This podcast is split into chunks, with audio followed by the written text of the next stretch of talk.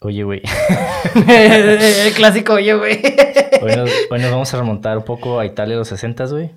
Y estoy nuevamente emocionado, güey. Porque tenemos a otro invitado especial, güey. Ok. Y va a estar cool, güey. Siempre Creo que va a estar cool. este episodio, güey. Siempre es cool, güey. Un desmadre. Y eh, la neta es, un es una película que eh, me cautivó. Ah, que no. Me cautivó. No, la neta sí me gustó mucho. Y pues qué bueno que tenemos la oportunidad también de hablarlo hoy.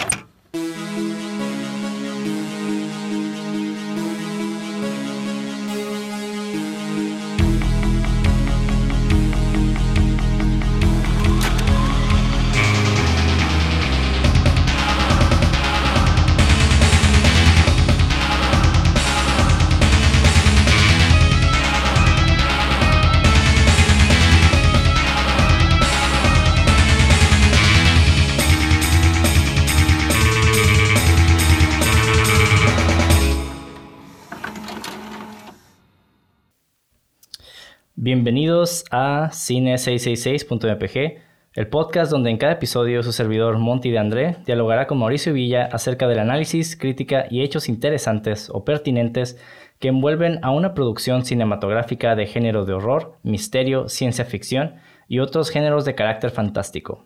En pocas palabras, hablaremos de películas que nos gustan y de cosas que tal vez sean relevantes. Si no, no importa. Y el día de hoy tenemos como invitado al director de fotografía Iván de Sevilla, quien es un talento emergente en el área de Baja California y a pesar de ser relativamente nuevo en la industria cinematográfica, ha sobresalido por su ética de trabajo y excelente sentido estético. güey. ¿Qué tal, güey? Chao. ¿Cómo estás? Qué buena introducción. Que es un honor, es un honor, es un honor tener a alguien tan destacado, ¿no? Y tan talentoso más que nada. Gracias. De hecho, güey, yo escogí esta película, güey, porque pues tú me habías dicho, güey. Y me la recomendaste y la neta la vi y dije, ah, huevo, güey, como que entendí ya más tus gustos, güey. Sí, había algo de interesante ahí para, para compartir con esta película. Sí, no, este, dando mis opiniones, este, que- no quiero spoilear como qué es lo que sentí. ver. Tuve una experiencia muy interesante con esta película. Tengo choques, encon- eh, choques encontrados, de, de sentimientos encontrados, perdón, Ok. este, pero creo que es algo positivo. Ok. Es algo positivo. ¿Te gustó o no? Sí, sí, sí. ¿Sí te gustó? claro, sí. Ok. A ti, pues A, mí sí me, gustó. Es una me película. gustó, siempre me gustó la película desde que la empecé a, am, a tripear para un trabajo que tenía pendiente y fue parte de un proceso de investigación sobre el uso de la luz y ir a la raíz de, de un estilo que ahorita se está usando demasiado o, o una tendencia que se está dando, ¿no? Con el manejo de la innovación de. De estas nuevas luces, ¿no? Entraron las asteras, entraron mucho la tecnología LED y se empezó a jugar de una manera bien interesante. Y empecé a pensar como en, en los orígenes y haciendo un trabajo de estudio con directores que me gustan mucho, eh, fue Guillermo del Toro. O sea que lo leo y lo escucho, lo, lo veo siempre que puedo. Su, todo su, toda la, la información que tiene me recuerda de lo que a mí me encanta del cine. O sea, Guillermo es- Toro. Guillermo del Toro es como el que me hace que, Es Santa que, Claus, que me sienta como un niño otra vez haciendo este rollo. Es que ese güey es Santa Claus, güey. Sí. regalos todos los días. Sí, de Sí. hecho, en el grupo de, de cine que tenemos en, pues, de la escuela, este, bueno, yo, este, siempre ponen como memes de, de Guillermo del Toro y lo Sí. ponen como el salvador de cine. Digo, está cool, digo, yo no, como, no sigo mucho su trabajo, pero se me hace lo que he escuchado que dice Ajá. sobre el cine mexicano, se me hace como súper interesante que sea una figura muy, pues muy querida dentro del cine mexicano y se me hace muy chido que deberían de- eh, saber como pues involucrarme más en un trabajo, ¿no? Porque creo que sí es un poco culero ser mexicano yo y no ser de él, ¿sabes? Como tanto, pues. Sí, no, sí tienes que saber, güey. Es... Ya ese güey es símbolo del cine mexicano, güey. y bueno, ya abordando un poco la película, un- el- una sinopsis para los que no la han visto. Se trata acerca de un asesino enmascarado que brutalmente asesina, porque es un asesino, a las modelos en una escandalosa casa de moda en Roma, güey. Escandalosa, ok. Sí, escandalosa porque era como lo edgy en ese entonces, ¿no? Sí, estamos hablando de que también los 60 son. Bueno, fueron poco tiempo después, como un poquito más de la década, después de la Segunda Guerra Mundial. Entonces, se fue desde el tiempo de la miseria hasta, hasta ver como esta opulencia dentro del cine, ¿no? Y es algo que ya trataban los italianos antes, güey, en, en esas novelas de teléfono Blanchi, güey, que eran como novelas que ves en Televisa, güey, pero era Más como más opulento, güey, como un- había mucha riqueza en imagen, güey. O sea, más curadas, pues. Bien Ajá. hechas. Sí, sí podemos spoilear la película, ¿verdad? Claro, Claro, claro. claro, Ok, sí, güey. En cuanto se diga las Bueno. hipnosis, ¿no? Ok. Y bueno, antes de leer un poco acerca del director, a ver, Iván, yo sé que para ti ha sido una influencia, güey. ¿Por qué este director es importante para ti, güey? Ok, creo que estábamos hablándolo hace ratito de cómo eh, s- cada vez que entra cierto, mm, cierta época o cierto nivel de tecnología a la industria, se busca reinventar eh, las maneras de hacer cine y digo, fue bien interesante para mí porque lo llegó para mí como, güey, es una referencia de los más grandes. Hay que buscar quiénes son las referencias de las referencias de nosotros y, y buscar irnos más adentro y más adentro.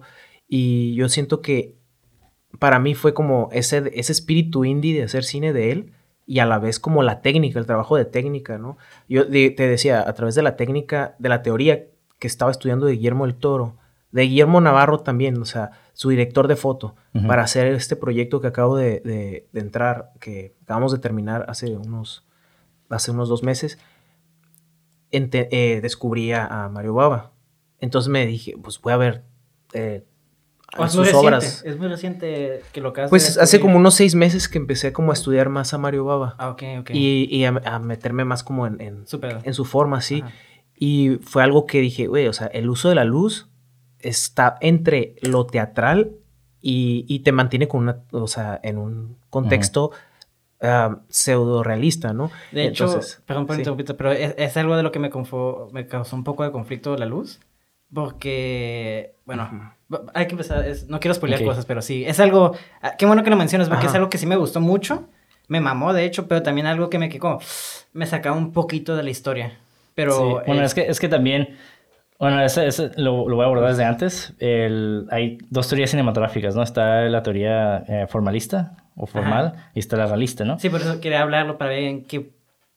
En qué posición voy a caer, ¿no? Para ver si me mama o no me mama. Entonces, es de. de no, es, es- mira, te mama, y bueno, en mi caso, yo si me, me encanta algo, pues me encanta y ya, güey. O sea, no tengo que pensar para que me guste algo. Bueno, es que cada quien es diferente. A mí sí me gustaría como, por ejemplo, porque sí me, digo, sí me causó como conflicto y sí me gustaría como saber qué, por qué, ¿no? Porque sí es algo que me llama la atención y sí me intriga y sí quiero como, eh, eh, sí me da curiosidad pues pues, Pues yo digo como euforia. O sea, tú ves euforia y ahorita juegan. Tal vez eh, lo narrativo no, no juega tanto con el, con el este. No juega con la luz. A veces tal vez hay cosas que, que dices. O sea, la narrativa tal vez está muy simple para un tipo de luz o técnica de iluminación bien chingona, pero, o sea, cumple una función que es entretener a un punto y comunica una idea, un feeling y, y pues a la gente le, le mama ahorita ver cosas de con, dinámicas con la luz, güey, aunque no las entienda o no tengan un porqué necesariamente. Siento que eso también tuvo un poquito que ver. O sea, sí se justifica, pero sí siento que está muy exagerado o tal vez el tono está un poquito subido y dices, ah, como purista de, o, o tal vez como una persona con ciertos gustos dices, "Mm, tal vez está muy, sí, me saca de la historia, pero para otra, una persona que está entrando a, a ver esa movie como, güey, voy a meterme en un cuento. que- o sea, es como también es como que eran, yo creo que habla mucho del contexto histórico en el que estaba viviendo este dude, donde venían de todo del blanco y negro y venían de todo del, del estar súper monocromático. Entonces te quedas como, güey, de repente este dude mete Color. un juego de colores súper, o sea, y justificado, justificado. Sí, sí, sí. pero sí, sí estaba subido de tono. Y tú ves Kill Bill, tú ves Drive, tú ves este Todo lo que tenga como luces leones, ¿no? Tú, como- ves, o sea, muchas cosas ahorita. Ahorita sí yo encuentro demasiados. eh, demasiados como exageraciones que no están con un tono, que nada más dices, ay, voy a parecerme a esta. Ese estilo sobre sustancia. Sí, pero yo creo que entendiendo las raíces de, de, de- los, a las referencias, como Mario Baba y las, Ajá. los que referenciaron a Mario Baba, como Ford y ya más, irte más atrás, entiendes los porqués de la técnica. Claro.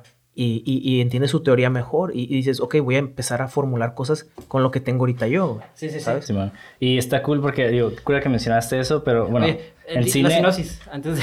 ¿Eh? No, sinopsis, que nos perdimos. Este... Ah, ya la leí. ¿Ah, la leíces? Sí, es que Ah, la, discúlpame, más bien la, la parafraseé, lo siento. Discúlpame, no, entonces me perdí. No discúlpame. la leí, la parafraseé, pero Ah. le pregunto porque, digo, en cine existen esas dos teorías, ¿no? La la teoría realista y la teoría formalista. La realista es más que nada así que el neorrealismo italiano, ¿no? Todo esto, lo como mencionaba Esteban, de que viene todo este pedo de, de blanco y negro, pero también al mismo tiempo busca eh, retratar ahora sí que la realidad y hacer lo más verosímil posible a lo humano, ¿no?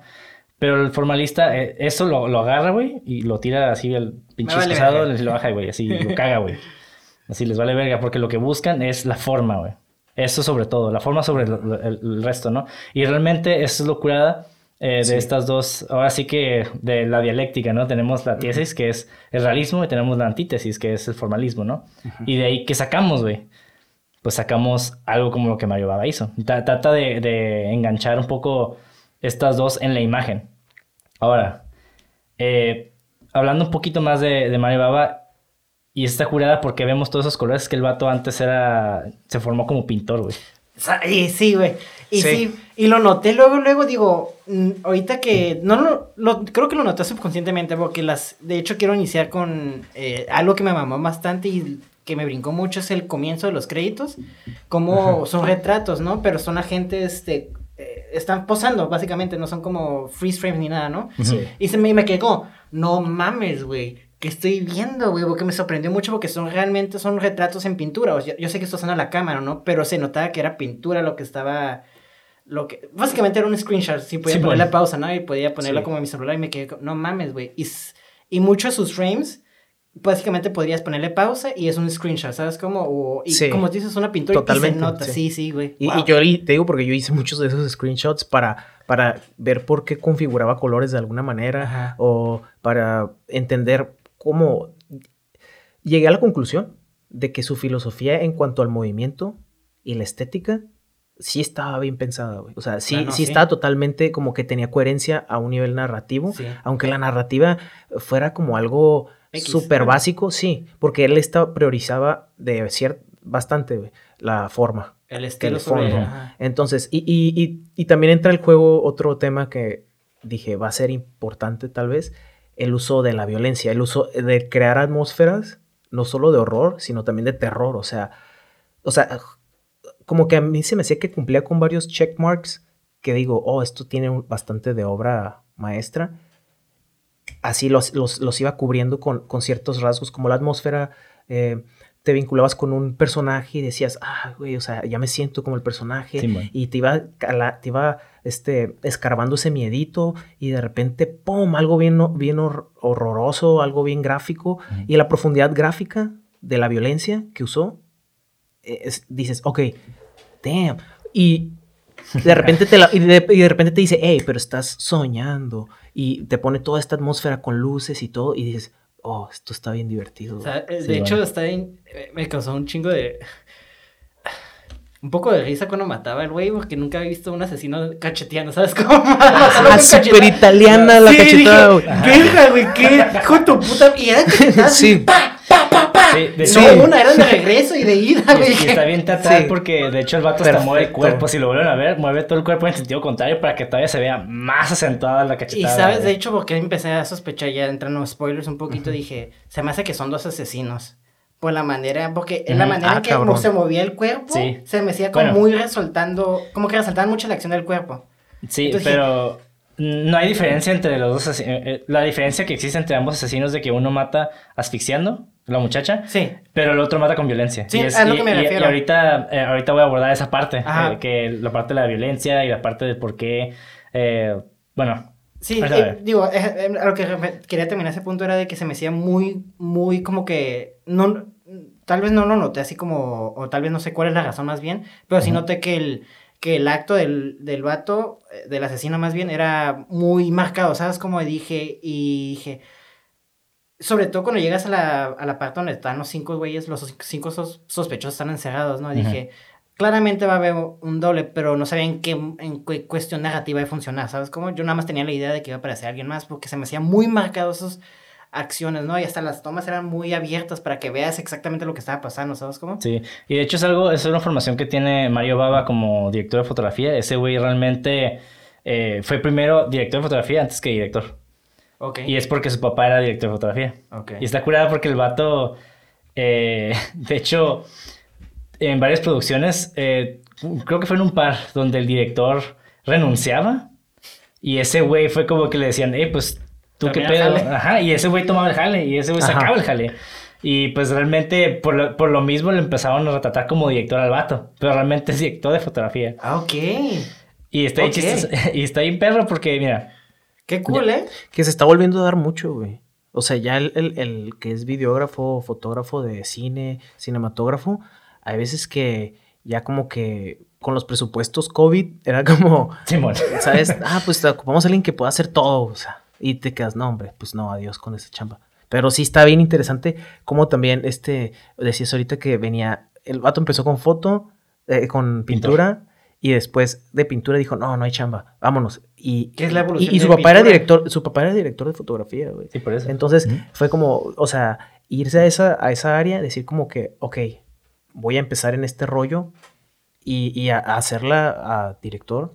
O sea, se me hace bien interesante. Y eso está curado porque si te lo pones a pensar en su estilo, es una, es una evolución natural de su, de su arte o de su Ajá. manera de empezar, porque es pintura, ¿no? ¿Qué sigue la pintura? Foto, o sea, hay una co- ah, como- Correlación. correlación, ah, gracias, este de... Sí. ¿qué va? ¿Y qué sigue de foto? Pues video. ¿Y, y sabes cómo es una... co- un- está curada ver cómo... Y está curada ver... Estoy diciendo mucho curada, pero está curada No, está- ver está cómo... ahí. Me, sorprende que está mucho. curada. Sí, es, es que está curada No, y sí cómo- te entiendo, es como la evolución de un ente creativo a- hacia, hacia el siguiente nivel de buscar más y de crear y de comunicar una historia de, de este. Ándale. Me- yo con él entendí de dos conceptos. Gracias por entenderme porque yo hablo súper mal, güey. un concepto de, de- de que usa mucho Guillermo del Toro y Hitchcock y otros autores, el, el vigor del trazo, güey. El vigor del trazo del autor. Entonces, ver, eso, ¿puedes- eso puedes Ah, desarrollar ¿qué te un poquito refieres más con eso? eso? porque mira, yo, yo empecé dibujando a cómics. Ah, o sea, no cómics, o sea, formalmente, sí, como profesionalmente. No, era, era como, yo dibujaba cómics, este, empecé calcando cómics y col- los coloreaba. Y después dije, oye, me gusta, y, y mis papás pensaron, no, pues le gusta dibujar, este, vamos a meterlo a clases de pintura eh, o de dibujo. Y este, pero, o sea, resultó que mi, mi abuela era maestra de dibujo, entonces empecé a, decirle, "Ey, pues enséñame a dibujar una manzana o algo, ¿no? Y ya ella me ponía, pum, y así después empecé a decir, ok, voy a arriesgarme a hacer yo unas figuras. güey". Entonces empieza a entender como de alguna manera, eso fue el comienzo. Después ya seguí dibujando hasta muy avanzado y empecé a entender cosas como, güey, pues la fuerza que le metes, o sea, cosas más, más profundas, filosóficas o, Ujú. o de técnica que dices, ok, y fue cuando entendí ah, también el rollo de cómo puedes ah, transformar esa información, esa, esa sabiduría en un área y, y hacerla- usarla como analogía para entender otro tipo de arte. O O adaptarla también, Sí, ¿no? sí, entonces Sí, es yo que siento que él, él Las entendió artes sí eso. están relacionadas de cierta manera, ¿no? Pues Y- es que eso es sí. lo que es el cine, ¿no? El cine es una mezcla de todas las artes. Sí, es que ahorita Eh. como, como hablábamos, ¿no? Hay que entender el concepto a un nivel eh, casi esencia, ¿no? Así por, por lo aunque suene, ¿no? Pero si lo entiendes y entiendes cómo funciona el color y la luz y todo lo demás, vas a, vas a poder retratarlo en cualquier, con cualquier herramienta, güey. Y eso, no, y eso es algo que mucha gente hoy en día no entiende, ¿no? Cree que con tener una cámara eh, cara va a ser una buena foto. Eso me Exacto. caga, güey. Me caga que la gente piense que ya Digo- tengo una buena cámara, ya la chingué, pero es la iluminación, güey. Sí, pero eso, eso ya lo entiendes después como que y dices, ok, eso es lo que separa a, a, a, a unos del, del resto. A es cuando, de los hombres. Cuando, cuando entiendes, cuando entiendes, cuando te quieres meter a ese nivel obsesivo de entender el arte, al que, al- a- y ya que llegas a ese punto, este, decir qué más puedo hacer y qué más puedo hacer. Y, y eso yo creo que llegó Mario Baba y también muy orillado por circunstancias muy similares a la, de- la época de, del arte. O sea, está cabrón hacer feria a veces. Este, entonces hay que moverse. Digo, ahorita es más, mucho más fácil. En su época de seguro el vato dijo, güey, pues pintando Pues me voy a morir de hambre. güey". tres. Ah, Digo, hay problemas que ya no se ven, pero hay surgen otros problemas. Entonces, Sí. hay diferentes obstáculos en cada época, ¿no? Bueno, en, ese, claro. en ese caso, sí, entonces sí estamos en una circunstancia parecida en que dijo, oye, pues creo que hay más feria por allá, este, ¿por qué no arriesgarme? Y, pues también yo creo que tenía ya su papá que era, que La era director de foto, ¿no? que le dijo, güey, pues acóplate por acá, tal vez puede haber Mm. chamba. Y, y pues mira, estas obras que hizo, o sea, no son cualquier cosa, son cosas que te hablan de alguien que sí lleva tiempo pensando en cosas, eh, pues son detalles muy técnicos y narrativos eh, del uso de la atmósfera que pues, está cabrón. O sea, no, fue fácil que... ¿Sabes? Ah, Y bueno, eh, hablando ya un poco más acerca del giallo, que es el género del que, del que estamos hablando. sí, de hecho. Según Gary Needham, escritor de Kinoai, dice, el término giallo, que curiosamente en italiano significa amarillo, deriva de una serie de novelas pulp de misterio y crimen titulada Il giallo Mondadori, que significa Mondadori amarillo, publicada por Mondadori a partir de 1929 y toma su nombre de la portada amarilla de la marca registrada.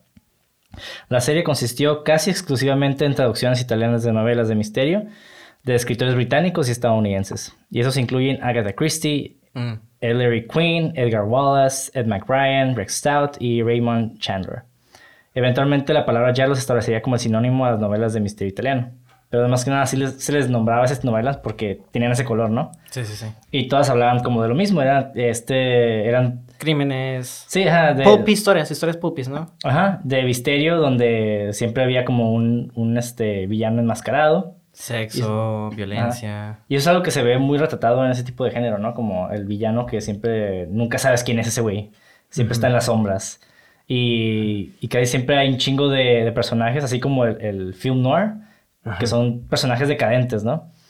Y de hecho en la película todos de- está curada porque en la película vemos que casi nadie... Es buena eh, onda. Ajá, casi todos, todos tienen cola que le pisen. Sí, sí, sí. De hecho, por, de hecho, es una temática, está muy curada de que, de que todos querían el diario por lo mismo, de que todos tenían, como dices tú, con las que les pisen y está curada ver cómo esos personajes eh, se crea una dinámica porque, por lo mismo que son personajes, este, con una moralidad co- corrompida, empiezan a ser como estas desmadres para querer como salir sobre adelante, para no salir jodidos que otros, ¿sabes cómo? Ujú. Y ver cómo esta personalidad nos empieza como a, a acechar y, y a matar, es como pues te los venías buscando, cabrón. O sea. Sí. Está interesante la, la- la obra. eh, el, yo creo que el, el, el Yalo tiene esa em, esencia que ahorita mucha gente está tratando de encontrar de nuevo o, o- o transmutar a, la- a las narrativas modernas. Fíjate, o sea, en cuanto a las narrativas, las historias. ¿Qué, eh, qué cosas que, crees que están tomando del giallo en, ahorita en la actualidad? Disculpa que te interrumpa, güey. Eh, yo creo que el, pues, el uso de color, la exageración del color, este, aunque muchas personas como que eh, priorizan, te digo, la forma, eh, a el- los porqués. Hay una situación mucho donde o buscas armonizar el color eh, que combine, pues que sea bonito, o, o buscas que tenga un sentido narrativo. Y te digo, cuando te vas a, crear una teoría del color para tu filme y que tenga un sentido, sí está bien interesante pues que todo tenga Coherencia. coherencia, ¿no? No nada más que sea bonito, o sea, sino también que tenga un sentido narrativo. Y digo, ese es el siguiente nivel de, de como de, artesa- de, de artesanía que le das, ¿no? Y eso yo creo que también es una situación que no debe pasar por alto ahorita, pero eh, se está usando mucho. Mira, yo incluso hasta en series que acaban de salir de este cantante que tira para pataditas de Karate Kid, güey. ¿De Eh, Luis Miguel? Sí.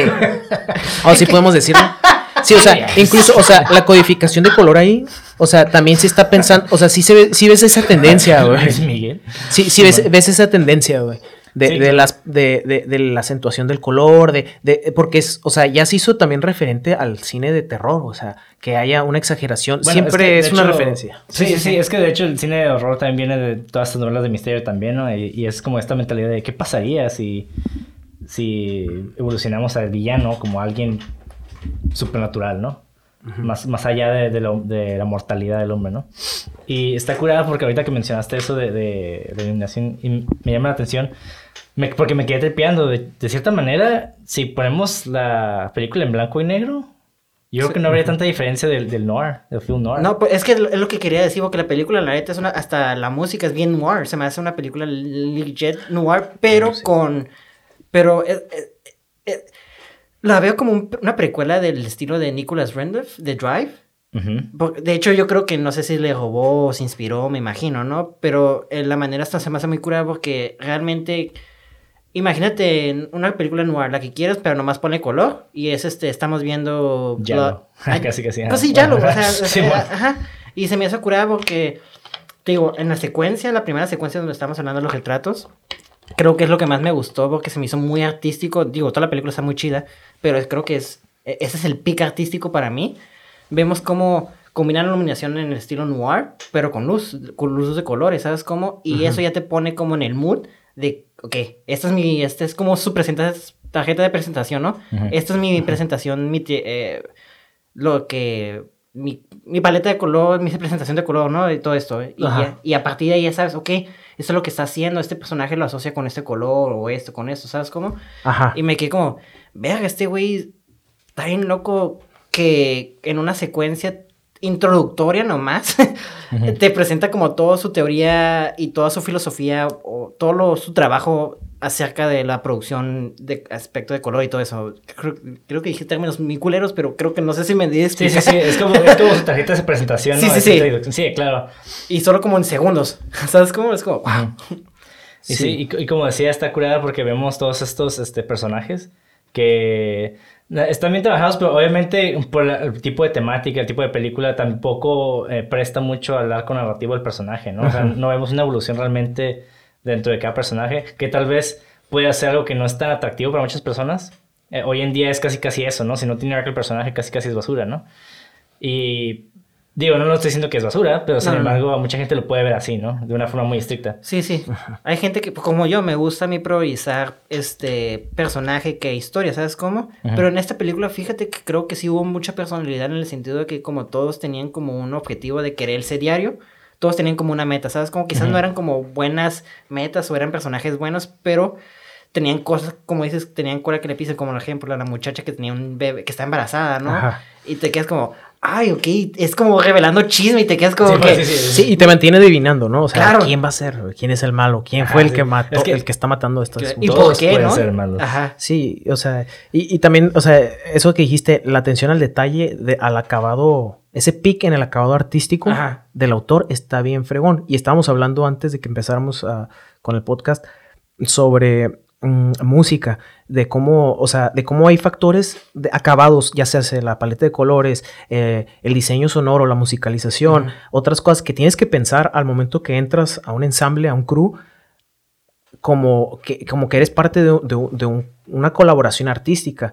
Y el que lleva la batuta, en este caso eh, Mario Baba en su obra, ah, esa atención al detalle que fue mencionada mucho por los actores también como en, en sus primeros filmes, en sus primeros, en su primer film, que decían, es que la paleta de color en escenario, en vestuario, en todas estas áreas, estaba cuidada para que en el blanco y negro se viera fregón. Y es una cosa de, de, de- de ese acabado eh, artístico que puede llegar a funcionar a nivel subconsciente. O sea, que son cosas que tal vez tú no te alcanzas a dar cuenta.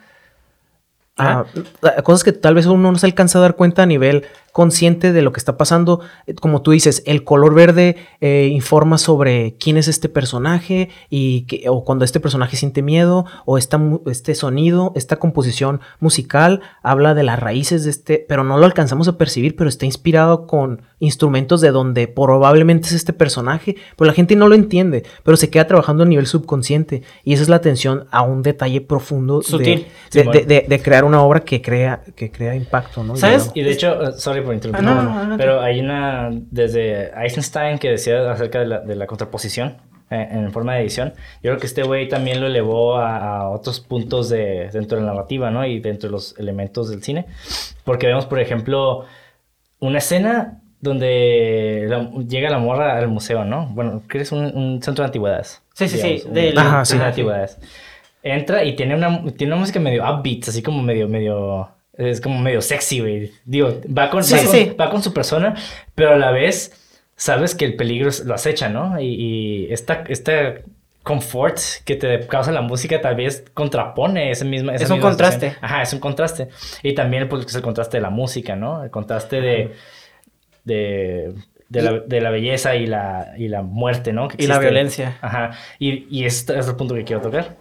Sí está Ah, curada eso, porque fíjate que este, hasta, hasta que sea contrastoso te crea, te crea incomodidad porque estás diciendo, oye, porque tienes música muy feliz y yo sé que estando, porque es otra cosa, cada persona, cada personaje, especialmente femenino, que estaba sola, ya sabías que iba a morir. Sí, bueno, así, güey. Exacto. Entonces, música muy upbeat, ¿sabes cómo? Y tú sabes que ya estás sola, dije, y ya tú estás en un, pro- un proceso muy incómodo, como dices mi compañero, que ya hay mensajes eh, sutiles ahí en el sonido, ¿sabes? Que tú estás ya. Porque a mí se me ponía muy, me, me ponía muy tensionado en el sentido de que cuando veía que estaban solas, dije, yo ya sabía que se iban a morir.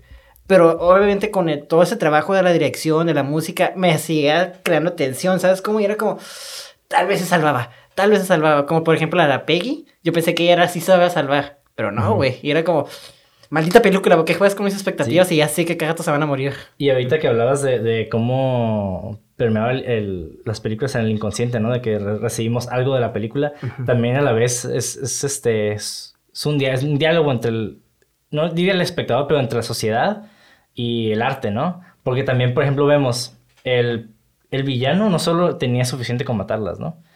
Las tenía que desfigurar, güey. O sea, las quemaba, les daba un pinche llegue, les cortaba algo en la cara. Y eso es algo que, se le, que es conocido como la doble muerte. Que es, no solo te voy a matar, sino te voy a humillar y te voy a dejar ensangrentada, ¿no? Y, y, y más allá del sesgo ideológico que, que existe, ¿no? De esta narrativa de, ah, es que es el patriarcado que quiere matar a las mujeres. Que tal vez lo sea, pero yo creo que en los 60 todavía no se abordaba tanto eso. Creo que es- estas películas ya permean un poco la misoginia, ¿no? De, de la sociedad de una manera muy inconsciente, güey. Más allá de, de la ideología en sí. ¿Sabes qué? Ahorita que mencionas eso, creo que también me incomodó por, por lo mismo que está pasando ahorita en México. Este, por todo el feminicidio. Ah, sí. Entonces creo que yo teniendo como esa... eh, Sí. Como tú dices, ¿no? Esa interacción social con la película, yo teniendo como ese contexto... Es un temazo ese, güey. Ajá, y luego ve esta película y sabe Sí. cómo las mataba el, el güey. Sí es... Sí era algo sí. denso. Sí, ¿eh? o sea, de plano, para todas las personas que están escuchando, o pues, o que sean mujeres, eh, probablemente, o que sean súper feministas, esta película sí les va a resonar bastante. Sí. Sí habla, pero también dentro del contexto de la época, o sea, eh, cómo se conceptua- conceptualizaba el hecho de lo que ahorita conocemos como el machismo o el patriarcado Ajá. y de dónde viene entenderlo, ¿sabes? O sea, y, y es como, entiendes, lo entiendes como un rasgo de la evolución del cine y, y digamos, se ha, re- como- se ha reformulado y se van a seguir matando en el cine tanto de todos, de todo género, pero sí, sí, sí entiendo esto de las dificultades, tal vez ahorita para narrar esa historia o sea, se- eh, sería una dificultad narrar una historia donde matas a puras mujeres, un asesino, y, y le das la victoria a- a- a- al patriarcado, entre comillas. Pero Mario Baba tuvo en su, en su tiempo otras dificultades, ¿sabes? O sea, volteamos mucho hacia atrás en el cine y decimos, oh, no, eh, Gabriel Figueroa. Y sí, son grandes, pero te voy a decir algo. También ellos tenían sus dificultades, o sea, los movimientos no eran de todo smooth.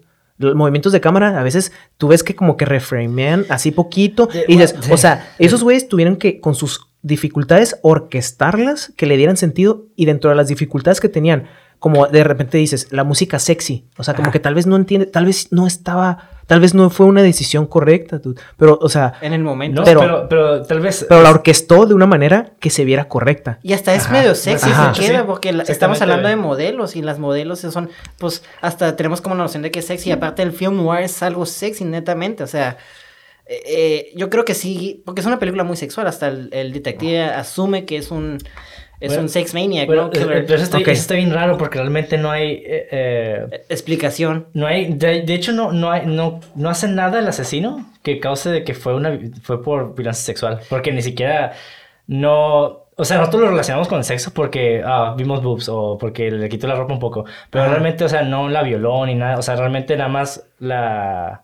Nomás las atacaba. Ajá. Ahí había sido, así había como un cierto tipo Pero- de agresión. Pero qué bueno que mencionaste eso porque precisamente es lo que refuerza un poco eh, esta idea que estoy manejando, ¿no? De que Ajá. más allá de la ideología, eh, ya había una, una, un diálogo inconsciente de, de los hombres hacia, hacia la mujer, acerca de, bueno, perdón, de la misoginia del hombre hacia la mujer, ¿no? Así como esta violencia retratada obviamente en estas novelas de manera física. Porque realmente esta- estas novelas son occidentales. O sea, yo no sé realmente si culturalmente en, en Italia en, los 60 había mucha misoginia. La verdad no lo sé. Si saben, pues me dicen. Probablemente.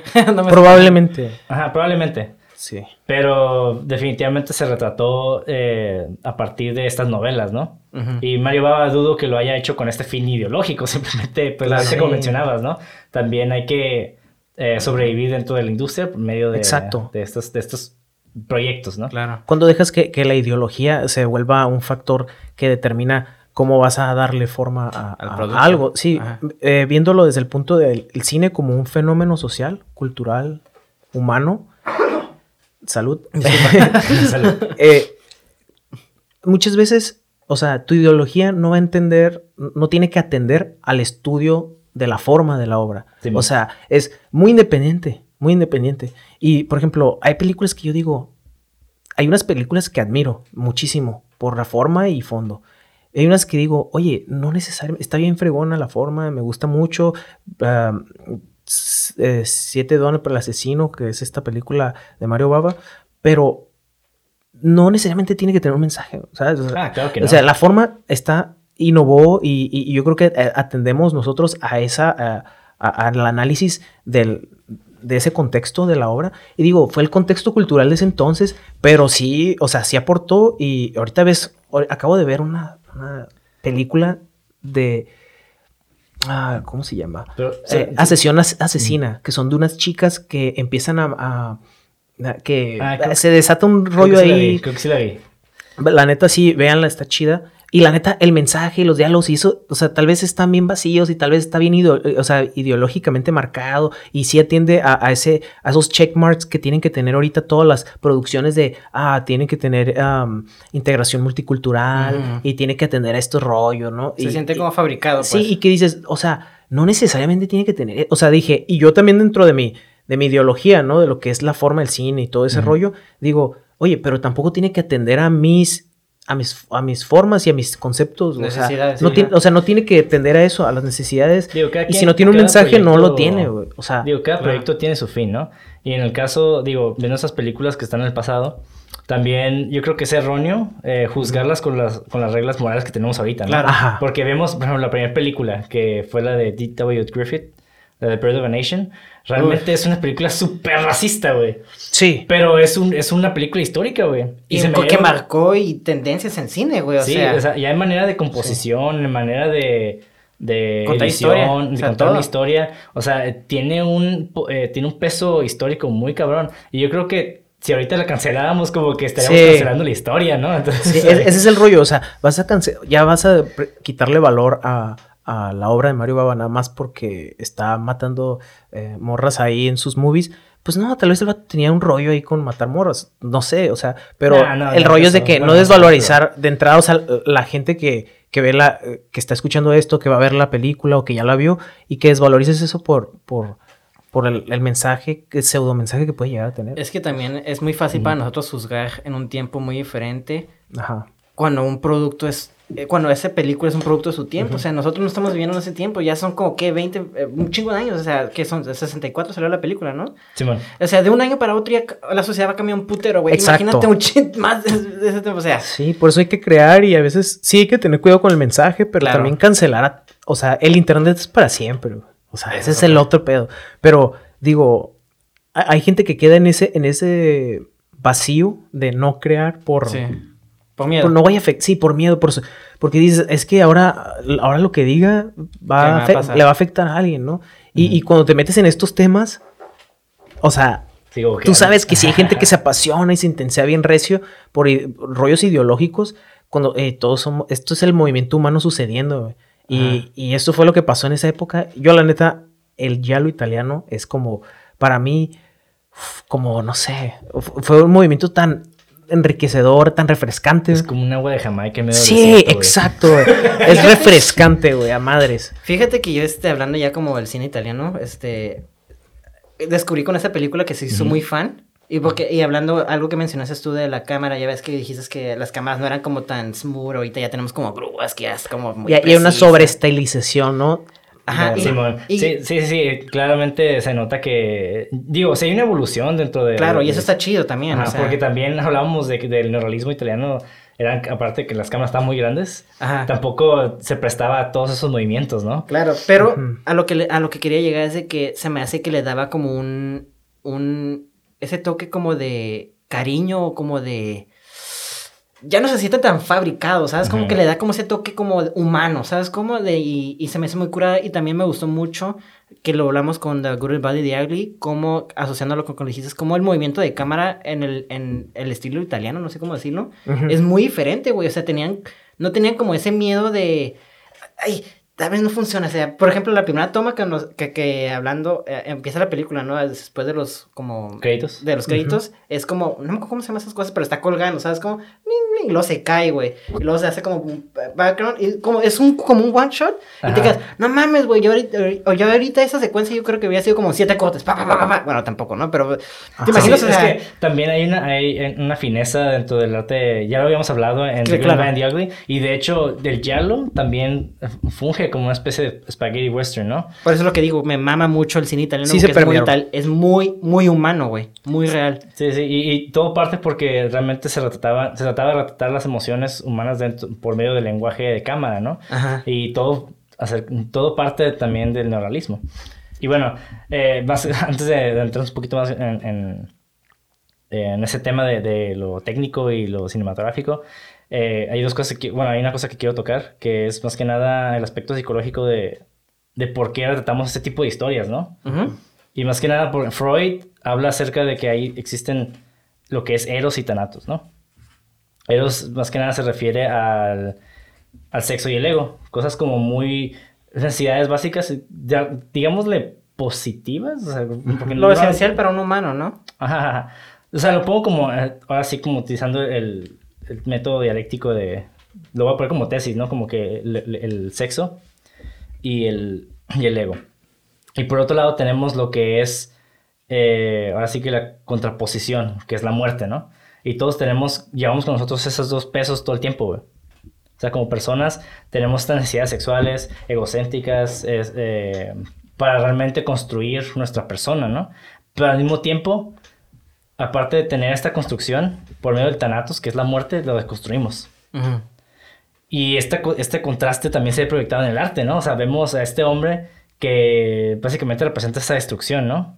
Tratando de, de desaparecer todo lo malo, eh, ahora sí creado por el ego. Y lo estoy diciendo de una manera muy burda, ¿no? Porque no, no es malo ni bueno. Estoy claro. hablando de un punto de vista muy...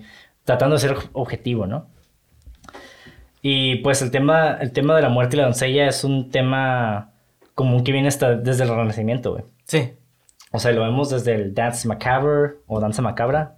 buena canción. Y el mito, ah, sí, Ghost, si no, no he oído Ghost, les recomiendo Ghost. ah. Y el mito de, y el mito de Perséfone y Hades, ¿no? Eh, ¿Ustedes conocen ese mito? Ah, es el, eh, que la obligan a casarse con Hades, ¿no? Pero le da como un... No me acuerdo cómo se llama la frutita que la engañan. No me la acuerdo así como muy específica, pero es como un... Ajá. ¿Tú te acuerdas, Iván, de, de ese mito? No, no. ¿No? Está muy Ah, curada. Se- nos estamos metiendo bien deep, ¿eh? Está bien Sí, perro sí, eso, güey. pa- para eso estamos, viejo. Para... huevo. Sí, la primera vez, güey. Siempre estamos como... Sí. Güey, está bien chido, güey. Sí. no, y bueno, Hades, Hades básicamente lo que hizo... Eh, Perséfone es la hija de Zeus. Ajá. Y de... ay, se me olvidó el nombre de la, de la esposa de Zeus. eh, Hera. No me sé cómo en español. Bueno, Hera. digamos la esposa de Zeus porque... Era, Hera, Hera, ¿Hera? Hera. ¿Sí la Hera? En inglés se llama Hera. H-E-R-A. Pero se emputa porque Zeus a cada rato se está cogiendo a todo el mundo. Y se, creo que se emputa, ¿no? Ella. El- Sí, pero no, no, no recuerdo si es Hera, de hecho, ¿eh? Sí, es la- ok. va- va- le voy a decir la esposa de Zeus, porque la, la neta, discúlpenme, pero no recuerdo muy bien el nombre de ella. Si es Pero la esposa de Zeus, es Hera. Ajá, pero básicamente eh, Hades secuestró a Perséfone y se la llevó al inframundo. Ajá. Como una forma de vengarse de su hermano, ¿no? Y lo que pasó es de que la esposa de Hera creo que era... Básicamente era la que se encargaba de todos los cultivos en la tierra y de Ujú. como las estaciones del año, ¿no? Sí, sí, sí. Y el pedo hay que mantener todo como de cierta manera Estable. eh, estable, exactamente. Entonces, cuando se lo llevó, ella entró como una gran depresión. Y lo que hicieron es de que trataron de dialogar con Hades, de que le regresaba a Perséfone. Y Hades le dijo, Simón, te la puedes llevar. Pero no, ella no puede comer eh, estas semillas, ¿no? Que le, le dio como unos, unos granadillas, creo que se le llaman. Sí, ah, Ah, unas granadillas, granadillas ajá. que son como, eh, eran creo que seis o algo así. No me acuerdo cuánto les dio. El pedo es de que se, se las comió la morra antes de salir del inframundo. Y por ende, Hades lo que hizo es, cada cierto tiempo en el año, La deja salir una vez, ¿no? ajá, la iba, la iba a tener en su, básicamente en su casa, ¿no? Ajá. Bueno, en su, en su hogar. Y cada vez que pasaba eso, lo que hacía Zeus, Ajá. perdón, lo que hacía la esposa de Zeus, que era Hera, eh, se deprimía y lo que pasaba era, así surgen las estaciones del año, ¿no? Ah. Entonces se supone que no, es invierno, son... Eh, Está triste por- sí, está triste exactamente Sí, por sí. Perséfone. Sí, de hecho me gusta mucho histo- no, no la tengo como, ya la había leído y se me hacía muy curada porque era como, el Hades como, güey, pues, bien culero, pero hasta cierto punto lo entiendes, ¿sabes? Como es una historia muy curada de como, como este, pues tra- trata de como de explicar ciertas cosas, ¿no? Como dices tú, las estaciones del año, pero también te lo da de una manera muy emocional, ¿no? De como, pues, perder una hija, el vato. Sí, No yo- está cool. Sí, es que todas las historias también siempre tienen que tener una relación emocional, ¿no? Claro, Si- claro. Si no, no, este... No pega. No pega, ajá. Y ese contraste pues está bien perro, ¿no? Porque es lo que nos causa el shock. Entonces también, digo, ah, continuando con este pedo de la violencia hacia la mujer, chingada, el del contexto. Eh, por eso digo que no, no es de que sea ahí como ideológico de que ah, hay que lastimar a la mujer en el caso. O sea, yo, yo creo que simplemente era una película que pretendía causar misterio, ¿no? Claro, Y, y yo creo que es más chocante destruir algo bello. claro. Así como lo estamos hablando ahorita, ¿no? Porque tenemos a Hades, que, eh, a este personaje enmascarado que viene de las penumbras, de las tinieblas, atacando a lo bello, ¿no? O sea, ¿y qué es Sí. más bello? Algo que es de mo- algo que es fashion, ¿no? Que, se, que es básicamente lo que, lo que marca el paradigma estético de la sociedad. Pues es que así nos educaron, ¿no? La belleza es algo estético bonito, ¿no? Pero también lo feo, pues, estéticamente bello para otra persona. Y, y aunque no sea estéticamente bello, tiene una vida, ¿no? Y eso, es- huevo. es, eso ya es bello por el simple hecho de... Bueno, yo soy un pesimista, no me vale ver la vida, pero, o sea, hablando ya como para otras personas, ¿no? Hay, objetivamente hablando, la vida es algo apreciado, ¿no? Y nomás porque seas bello, más feo, no quiere decir que va- tu, valga, tu vida valga menos. Pero está cura de ver cómo como dices tú, estamos ya educados de esa manera y ver, ah, está bonita, qué miedo, pobrecita, no, la van a matar.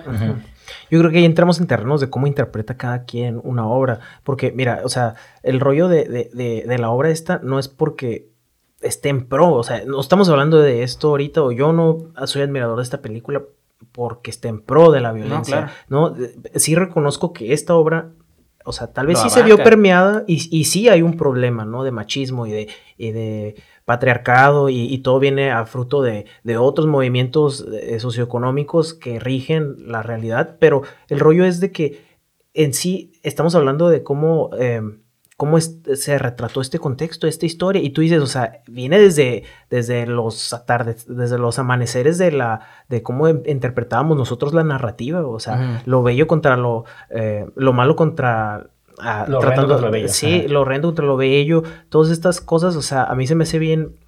Como muy marcado, ¿no? No hay como un gris. sí, o sea, ¿bello aquí no hay como de, nosotros contra ellas o ellos o ellos contra nosotros, o sea, simplemente, o sea, ese eh, fue un...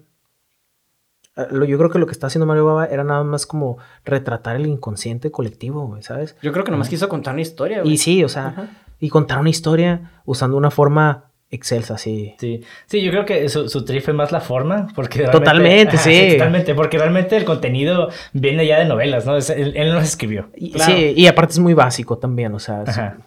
su narrativa es Eh, ¿Él no es, no es el guionista? ¿Nomás la dirigió? O sea, ¿no la escribió o también la escribió? No, no, sé, ¿no tenemos ese detallito por ahí. A ver. Eh, no, no, él no la escribió. Ah, ok, sí, me da curiosidad. No, entonces ahí está de plano, güey. O sea, ya con el simple hecho de no escribirla, nomás dirigirla, ya con es eso. que mira, viene, él viene como un director de foto, güey. Claro. Entonces, te digo porque a veces uno se sesga de esa manera con, con la dirección de foto. Estás buscando que toda, o sea, que la foto sea la que se, o sea, tú te estás encargando de tu área, pero si quieres como, tienes la esperanza de que en cada obra que tengas eh, hay una posible pieza maestra y alguien que tiene todo el control sobre una, una, una obra, así que a nivel de que es director, güey, y está de primera mano con los budgets, está con, con el crew, con los departamentos, dices, quiero que la foto, primero que nada, que la foto esté en perra, ¿no? O sea, Sí, eh, inconscientemente, o sea, muy en el fondo dices, güey, la foto tiene que estar en perra. Ajá, sí, es sí, tu área, güey. O sea, sí. Y, y él venía de que ahí, güey. es lo que conoces. Es, Claro. Si es un pinche. De ahí sales, es tu mole. marcial y haces una película, te vas a enfocar en que los movimientos de arte marcial estén bien chingones. Y, y- y- y sin restarle el sonido, o sea, el sonido, la neta, es parte de, o sea, es, no se puede negar. 50, pero, la 50, fo- güey. pero sabes que la foto, o sea, sabes que si la foto está bien. Mira, nadie se mete al cine hoy en día a ver una película muda y nadie se mete hoy en día al cine a ver una, una pantalla negra y escuchar las bocinas. güey. Eso sí, sí. O sea, es un complemento total. Como dices tú, 50-50. Pero tú sabes que... No, el incluso lenguaje- en el cine mudo había orquesta, güey. O sea, o sea, Sí, había o música sea. en vivo. O sea, tenía- la gente ocupa oír. Sí, eh, ocupa algo. un pianito o algo. Ajá, sí, claro, güey. Es, es lo que decíamos, ¿no? Puedes tener una imagen media culera, o sea, estéticamente media culera o a un cierto nivel y tener un buen audio y ya es pasable, ¿no? Pero si tienes una buena imagen, un audio bien culero, ay, la gente se va a sacar de onda, güey. Mm, bueno, sí. Yo- nada más yo, yo estoy en contra de las imágenes culeras. No, o no, sea, claro, o sea, se- sí, pero, eh. pero si hay una. Pero sí, sí, te entiendo. Sí, es que es o sea, tiene todo o el sea, sentido. O sea, ajá. como hablamos hace rato, o sea, puedes estar viendo una película que esté em, hackeada, ¿no? Y, y está toda gacha la imagen, pero tiene un buen audio, como las películas que antes pasaban en los canales de televisión, cuando no había internet. Sí, cuando estaba todo acceso- 360 píxeles, ¿no? Sí. y decías, güey, ah, está bien interesante, güey. O sea, Back to the Future en Canal 5, no manches. O sea, y se te hacía como que, oh, te metías en la historia y en gran parte era por la atención al detalle en el audio. Claro. Y digo, Es que, güey, el, el audio, digo, obviamente no es todo porque cine es producto audiovisual y son imágenes en movimiento, o sea, se ocupan de ambas cosas, ¿no? Y bueno, ya, este, siguiendo el tema, el tema narrativo, ¿no? Digo, a pesar de, de la relación que te- tiene la película con temas de misoginia y demás, existe una contraparte, ¿no? Y de hecho, de acuerdo con Monique Todd de Another Mag, dice esto. La suposición inmediata es que estos ya lo son misógenos, pero no lo son. Los asesinos son tan a menudo tanto mujeres como hombres, y sus motivos son impulsados por un montón de cosas diferentes. En El extraño vicio de la señora Ward, eh, película de 1971, la pareja de Julie Ward y su nuevo amante conspiran juntos para matarla, y al final creen que lo han logrado, pero en realidad ella los mata, vuelve a engañar. Y esas películas no se aferran a las fórmulas de la misoginia pura, sino no son las mujeres corriendo con miedo, son las mujeres matando a los hombres también, las mujeres matando a las mujeres. Y los hombres a menudo parecen ser humanos inútiles, son idiotas y están, com- y están cometiendo errores todo el tiempo, ¿no? También habla de, de, de esta torpeza, ¿no? De, de- del- del hombre. De hecho, lo vemos un poco, o sea, no tanto, pero sí lo vemos aquí en esta película, porque como dije al principio, eran dos, bueno, no eran dos, pero se convirtió en dos, ¿no? El, el, donde la muchacha también mata por el amor al güey que tenía. De Sí. hecho, es una cosa que sí le critico a la película, la motivación del güey, porque, o sea, la motivación era porque le estaban haciendo blackmail, ¿no? Pero el vato cuando las mataba, las mataba como bien agresivo, ¿sabes No, cómo? es, que, es que el vato, el vato ya se entiende que, que es un psicópata, güey. O sea, No. el vato realmente sí disfrutaba matarla. güey. Claro, pero no se, no se abordó tanto eso para como... Quemarle la cara a la morra sí estuvo muy exagerado. A mí sí me causó como de No repente. mames, sí, güey. Cierto, como que dije, oh, pero, o sea, yo en mi, en mi conciencia dije, qué interesante, güey, cómo pintaron esa madre para que brillara así, güey, y, la iluminaron así, güey. pensando Y como dije- fotógrafo, Y yo así, sí, Sí, o sí, sea, sí, sí. es- y yo la, neta, yo le regreso siempre y veo, ok, ¿de dó- ¿dónde están las sombras? Ah, ¿de Ajá. dónde viene la luz? Ok, ¿por qué este color, güey? Y ya después me pongo a pensar, ok, ¿cuánto tiempo? O sea, tal vez sí, no, yo lo pude haber hecho diferente o, o este dude lo hubiera hecho diferente, pero ¿cuánto tiempo tuvieron para grabarlo? Y los actores, ahora ya te empieza a frijar, los actores se armonizan con las formas que estás poniendo en tu fondo. Y, y bueno, ya metiéndome mucho en el rollo de foto, pero dije, wow, o sea, eh, ese, esas, esa agresividad, o sea, te- cuando una película, cuando eres fotógrafo o sonidista o storyboard artist, lo que sea, y estás viendo una película y la película hace que te olvides del aspecto técnico y te metas en la... eh, eh, te hipnotiza. Es, es esa, esa atmósfera que crea que hipnotiza y te hace entender la historia desde un nivel así que dices, güey, güey, no, no hay, no, no hay, no hay pedo, no hay pedo que, que esta madre esté sobreiluminado, que el tono esté bien mamón, o sea, pero te, te armoniza al punto de dices, estoy hipnotizado por esta, esta danza de la realidad que me está proyectando su... Es lo que que dices eso porque siempre le digo a Ricardo, hasta yo creo que Ricardo Sí, ya man. está hasta hartado, ¿no? De que No, es- es que yo también, yo también tengo esa narrativa, güey. Sí, sí, Yo es- entiendo que. Ajá. A ver, es pero cuando- ¿cuál? No, no, cuando haces un buen trabajo y no se nota, güey. Cuando tú dices, Ajá. es cuando haces un buen trabajo. Y es cuando le dices a un editor, le digo, me gusta poner este ejemplo de editor, ¿no? Un editor nunca le vas a decir buen trabajo, güey, porque no lo vas a editar. No, digo, no lo vas a notar. Una buena edición no se nota, güey. Te, porque te pierdes, güey. ¿Sabes cómo? Entonces, un buen trabajo Ajá. no se nota. Y está curada como lo que tú dices. El vato hizo un buen trabajo que tú te pierdes, güey. O sea, yo tuve como, esas como mm, broncas como negativas, por ejemplo, para mí la justificación de que el vato nomás estaba matando por blackmail a la manera que él la estaba matando, no se me hizo como congruente, ¿sabes cómo? Pero me perdí, ¿sabes cómo? Me quedé como, ah, voy, todavía estoy en el, en el ship, sigo, Digo, sigo.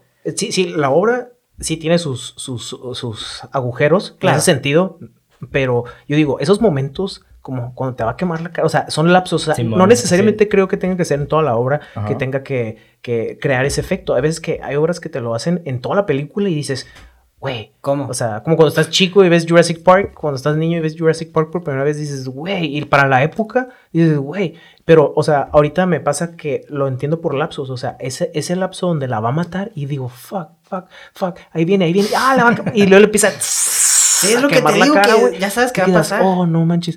Y, Sí, y- es que sí, sí, sí hay un nivel de, digo, ya entiendo un poco más los personajes, más allá de, de- de la forma, porque digo, como decíamos, ¿no? si un, un buen, una buena película no notas esos cambios tan bruscos, ¿no? Y es algo que Walter Munch habla, cuando, es el, el editor de Apocalypse Now, Ah, ok. Walter Munch, Ajá. habla acerca de por qué es más importante siempre poner como prioridad la emoción, güey.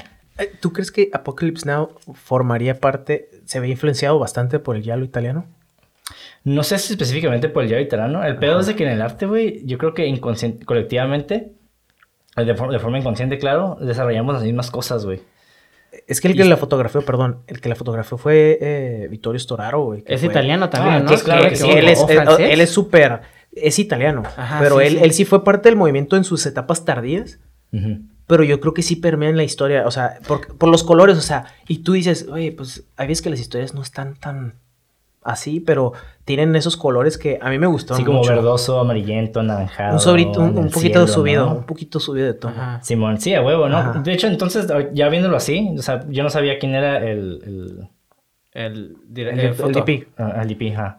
Yo no, estoy, yo no estaba seguro de quién era. Ahorita que ya me mencionas, de hecho tiene todo el sentido del mundo, porque Apocalypse Now también es una película no tan colorida y harsh como, como el- películas de Jared Tarano, pero se nota, Muy vívida. ajá, pero se nota que sí hay influencia, ¿no? Pero No, sí, sientes, el sí sientes la influencia. Porque Sí. hay gente que alega mucho de que, pues sí, o sea, sí tiene la influencia, pero que ya es totalmente No mames, una semilla nueva. italiano, güey, o Sí. sea. Pues es que también Hitchcock, eh, ese güey también tiene haciendo películas un chingo de tiempo y, y de hecho retrata mucho lo que el Yalo Tarano hace, pero no necesariamente él aprendió directamente del Yalo, sino también son cosas de que, digo, aprendemos inconscientemente de nuestro entorno todo el tiempo, ¿no? Entonces tal vez lo que influenció a Mario Baba a hacer este tipo de cosas también influenció a otros artistas a hacer lo mismo. Ajá. Y es como que, es como lo que ha funcionado con el arte todo este tiempo, ¿no? Pasamos del, del, del romanticismo al, al, al impresionismo, ¿no? Y Ajá. vemos como, ah, ¿sabes qué? En vez de retratos con esto, todos vamos a hacer esto ahora. Vamos a retratar paisajes. Y todos, como, como un colectivo, como que estamos avanzando hacia allá, ¿no? Y si hay una evolución del arte no solamente individual, sino Ah. colectivo. Y eso, y la eso es evolución del arte. Ajá, y es algo muy chingón. Porque, digo, Oye, sí es cierto. digo, a pesar de que era italiano el, el DP de Apocalypse Now, Ajá.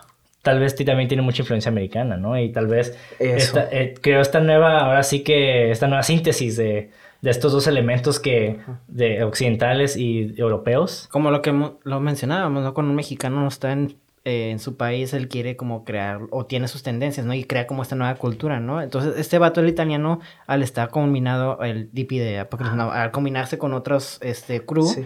pues se va... Se a- americanizó, ¿no? De cierta manera, pero te pones a pensar que la influencia de todos sus cuates fue John Ford, fue, fueron directores americanos. Ah, Y- sí, y- güey. y- Akira y, o sea, y- y también, fíjate, y fíjate, Uf, y se fue a Italia y regresó a. América y es como, es como que se va, eh, se va haciendo una cepa nueva, como con el coronavirus, Ajá. y este, se, Ajá. se va haciendo una cepa diferente y te quedas pensando, Como una ensalada, güey. sí, por ejemplo, Win- Sí, Wyndham una- Refn. Una ramificación. ¿no? Wyndham Refn. Yo creo que es un hombre, un hombre que no podemos pasar de alto ahorita hablando del Yalo. Ah, pues sí, es el que... Refn. ajá, Nicolas, ajá. se- le- eh, Nicholas Wyndham Refn. te digo que es como la evolución de este director, Mario, ¿cómo se llama? Mario Bava, sí. Mario. E- Es, él es súper, se le nota la influencia bien cañón en lu- el demonio neón. Es una película que me quedé, wow. Es la que menos me gusta de él, viejo. Fíjate que, o sea, a mí me gustan todas sus películas, pero sí me quedé como que en la sobreexageración en la abstracción de, de- de la luz, güey.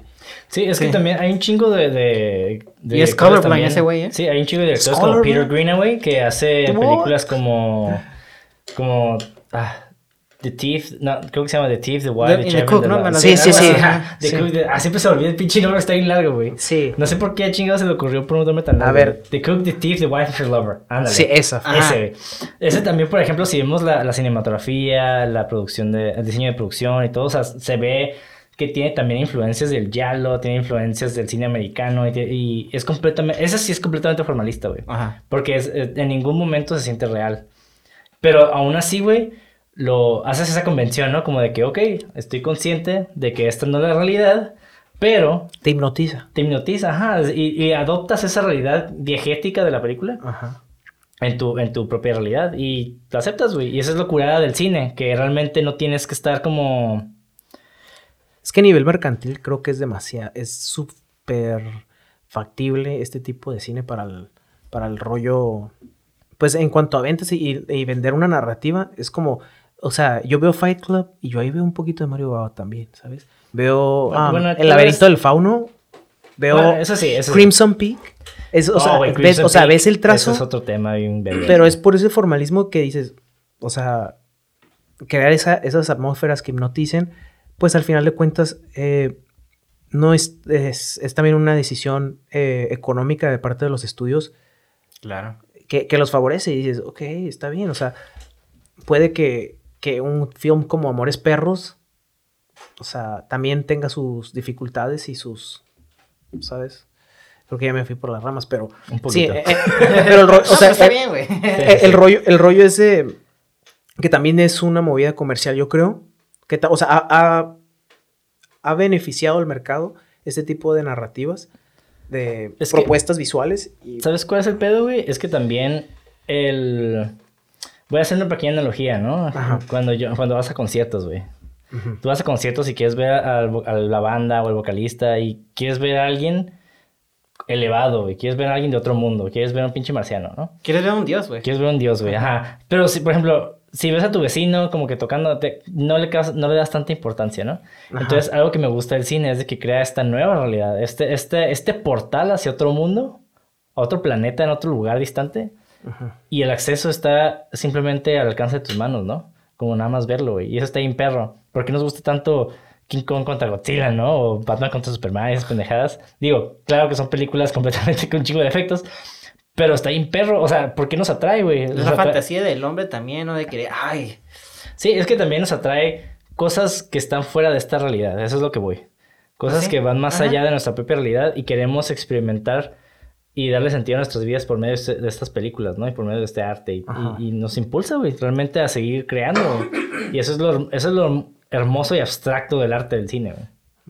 Es que no hay límites, por eso siempre me gusta decirte que no hay, hay normas, güey, hay cosas que puedes seguir, ¿no? Como, pero realmente no es como, y lo digo mucho como, cu- cuando estás, hay un doctor, el, el doctor tiene que ser esto, ¿no? Tiene que ser muy preciso lo que tiene que ser, si no ya mata al cabrón, ¿no? O Sí. muy extremo. Pero en el cine hay como esas reglas donde te dices, güey, es muy flexible la carrera, o el, esta, pues sí, sí, este arte, ¿no? Es muy flexible, ¿sabes cómo? Y siento que puedes romper las reglas a tu manera y puedes moldear hasta el cine y es tan maravilloso el cine, güey, que puedes hacer lo que realmente se te puede pegar, lo que quieras hacer, lo que quieras hacer, lo puedes hacer, güey, como Pues- tú quieras, güey. Es que la, en sí la flexibilidad hace el arte, güey.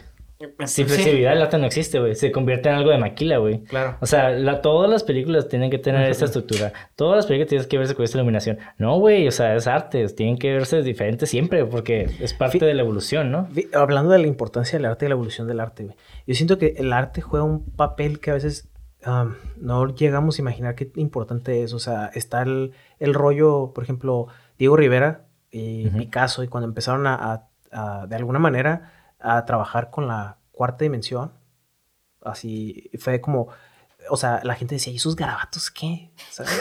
Pero, o sea, Sí, pero man. estás hablando con un dude que también te puede hacer un, un realismo bien fregón y te hace unas Ah, pinturas Claro, claro. eh, eh, sí, o sea. Vienen, y- vienen de escuelas pero vienen, a pero eso, vienen de que están teorizando sobre la perspectiva.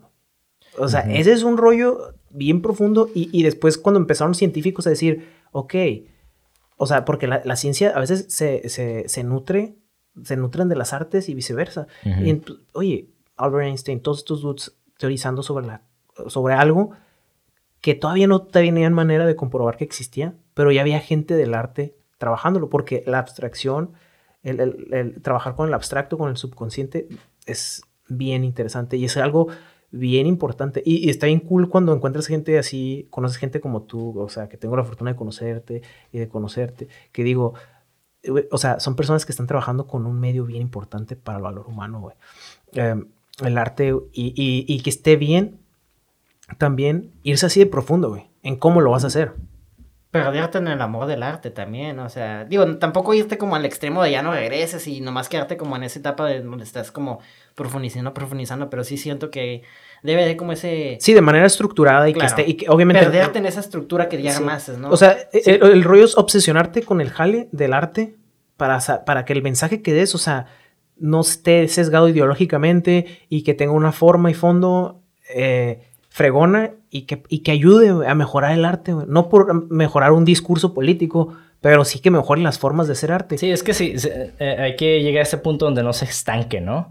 Y Claro. por, por eso a mí me gustan muchas películas, digo, no las he visto un chingo, pero por ejemplo, la Pr- Piraña, Piraña, ah, perdón, ¿eh? Piraña 3D, güey, o este, Sharknado, Ajá. o esas películas, la neta, sí, o sea, son exageradas, bien pendejas, como lo quieras llamar, pero, güey, es una evolución, güey, porque estamos hablando de narrativas estructuralmente aceptadas como reales, y, un cabrón se le ocurrió, y ¿sabes qué? Vamos a meterle de- al acelerador, ¿no? Y hacerlo más extremo, güey.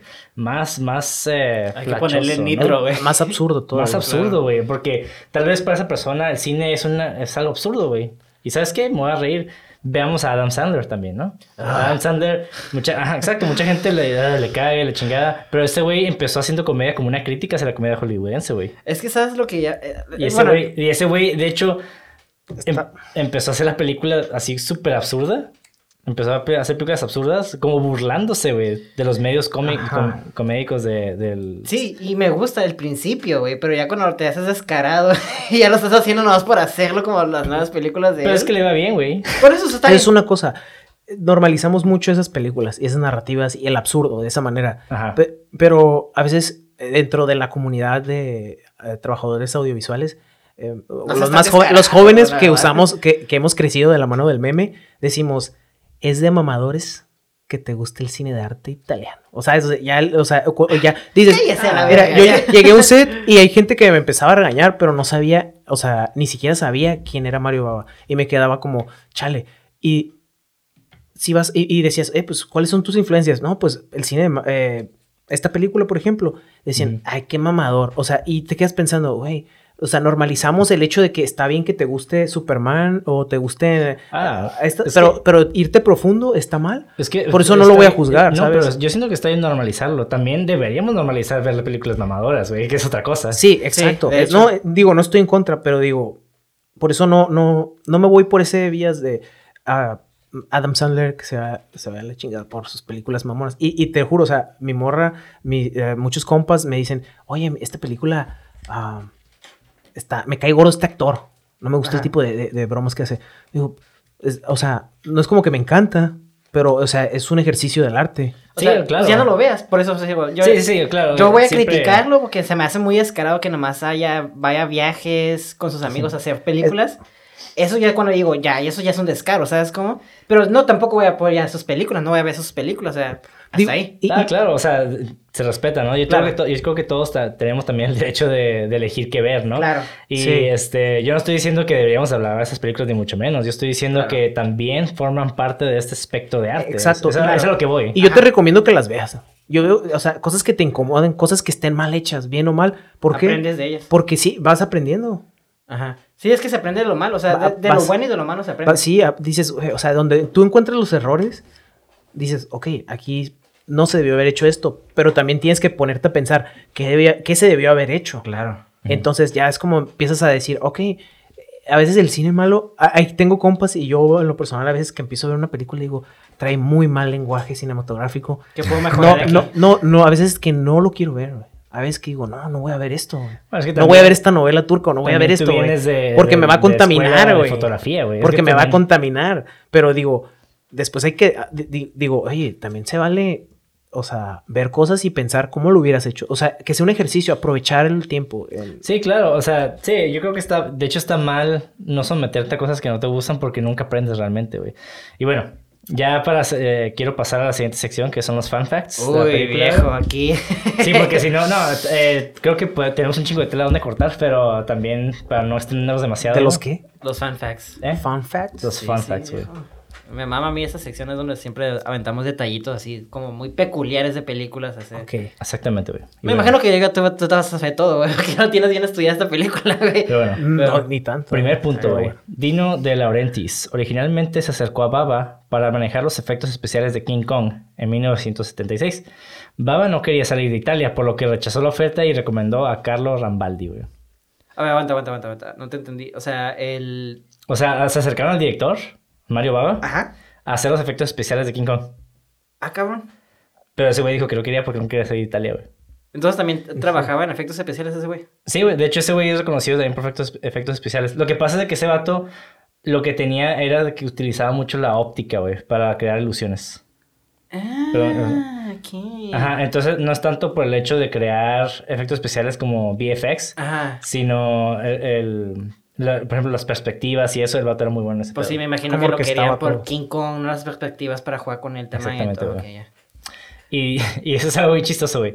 Mario Baba dice que en su carrera solamente hizo big bullshits y que no hay duda de eso. ¿Big bullshit? Simón. ¿A qué se refiere con eso? O sea, que, que hizo puras basuras, güey. O sea, como que el vato dice, sí, hice puras mierdas y me vale verga. O sea, me gusta. ¿Sabes cómo? Como que Ok. es, es, es parte, güey. Qué loco, güey, que él vea su trabajo así y nosotros estamos como, no mames, güey, su trabajo está bien. Bueno, es que también, como hablábamos, eh, teníamos a, a Picasso y esos güeyes haciendo pinturas súper realistas, güey, y, pasar, y pasarse al cubismo como que mucha gente lo ve como un downgrade.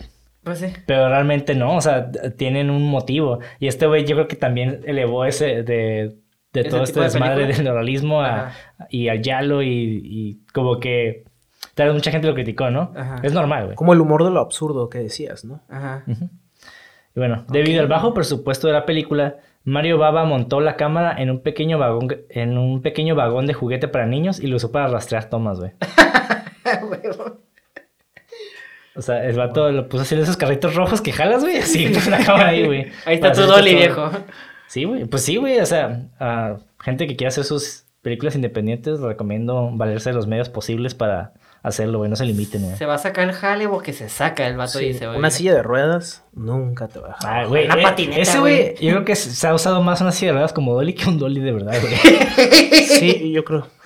la neta, güey. Pues sí, la verdad es que está el putazo, güey. Tiene llantitas, te puedes sentar, güey. Y el Giallo sigue siendo el movimiento cinematográfico de Italia que ha tenido mayor duración, güey. Pues sí. hasta la fecha. La actriz Mary Arden escribió la mayor parte del diálogo en inglés de la película. La película fue doblada al inglés para su comercializa- comercialización en el extranjero. ¿En qué la vieron ustedes? ¿En inglés o en español? Digo, en... en- Yo la, la vi en italiano, y en Italiano. inglés. De hecho, es algo, era algo muy común en el cine italiano, contratar actores de diferentes nacionalidades. Y doblarlas. Ujú, Sí, Simón. Entonces, ¿cuál dirías que es el, el, el idioma original? ¿Se puede Es que decir? no hay, es que realmente no hay. Por ejemplo, vemos eh, con Fellini la estrada y vemos un güey güey que viene de otra parte que no es Italia, creo que era español o algo así, no recuerdo. Pero tienen ahí este italianos, alemanes, eh, o sea, de- Como de- pues, ¿no? Vemos como también... exactamente. También los Spaghetti Westerns también algo en común. Claro.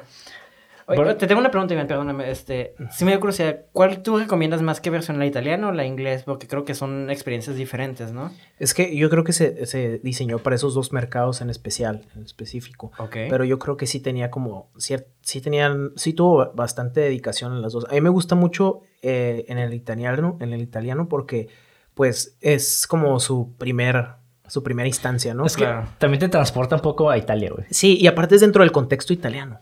Ajá. Sí, sí, sí, italiano. Ok, Este- nomás que me da curiosidad saber porque hay películas como la- le comentaba a Ricardo que en Akira a mí me gustó un poquito más este doblada. Este, que- Ay, no Sin para nada. No, pero es que te digo, es que está estéticamente mal, o sea, está... Bueno, es que hay dos doblajes, una que estaba en los 80 bien shitty y ya otra... Ok. Sí, sí, sí. Sí, es que ah, ah, a, a mí ver como que japonés en inglés, ah, no sé, me Ok, caga, no, no, güey. no me gusta más Akira.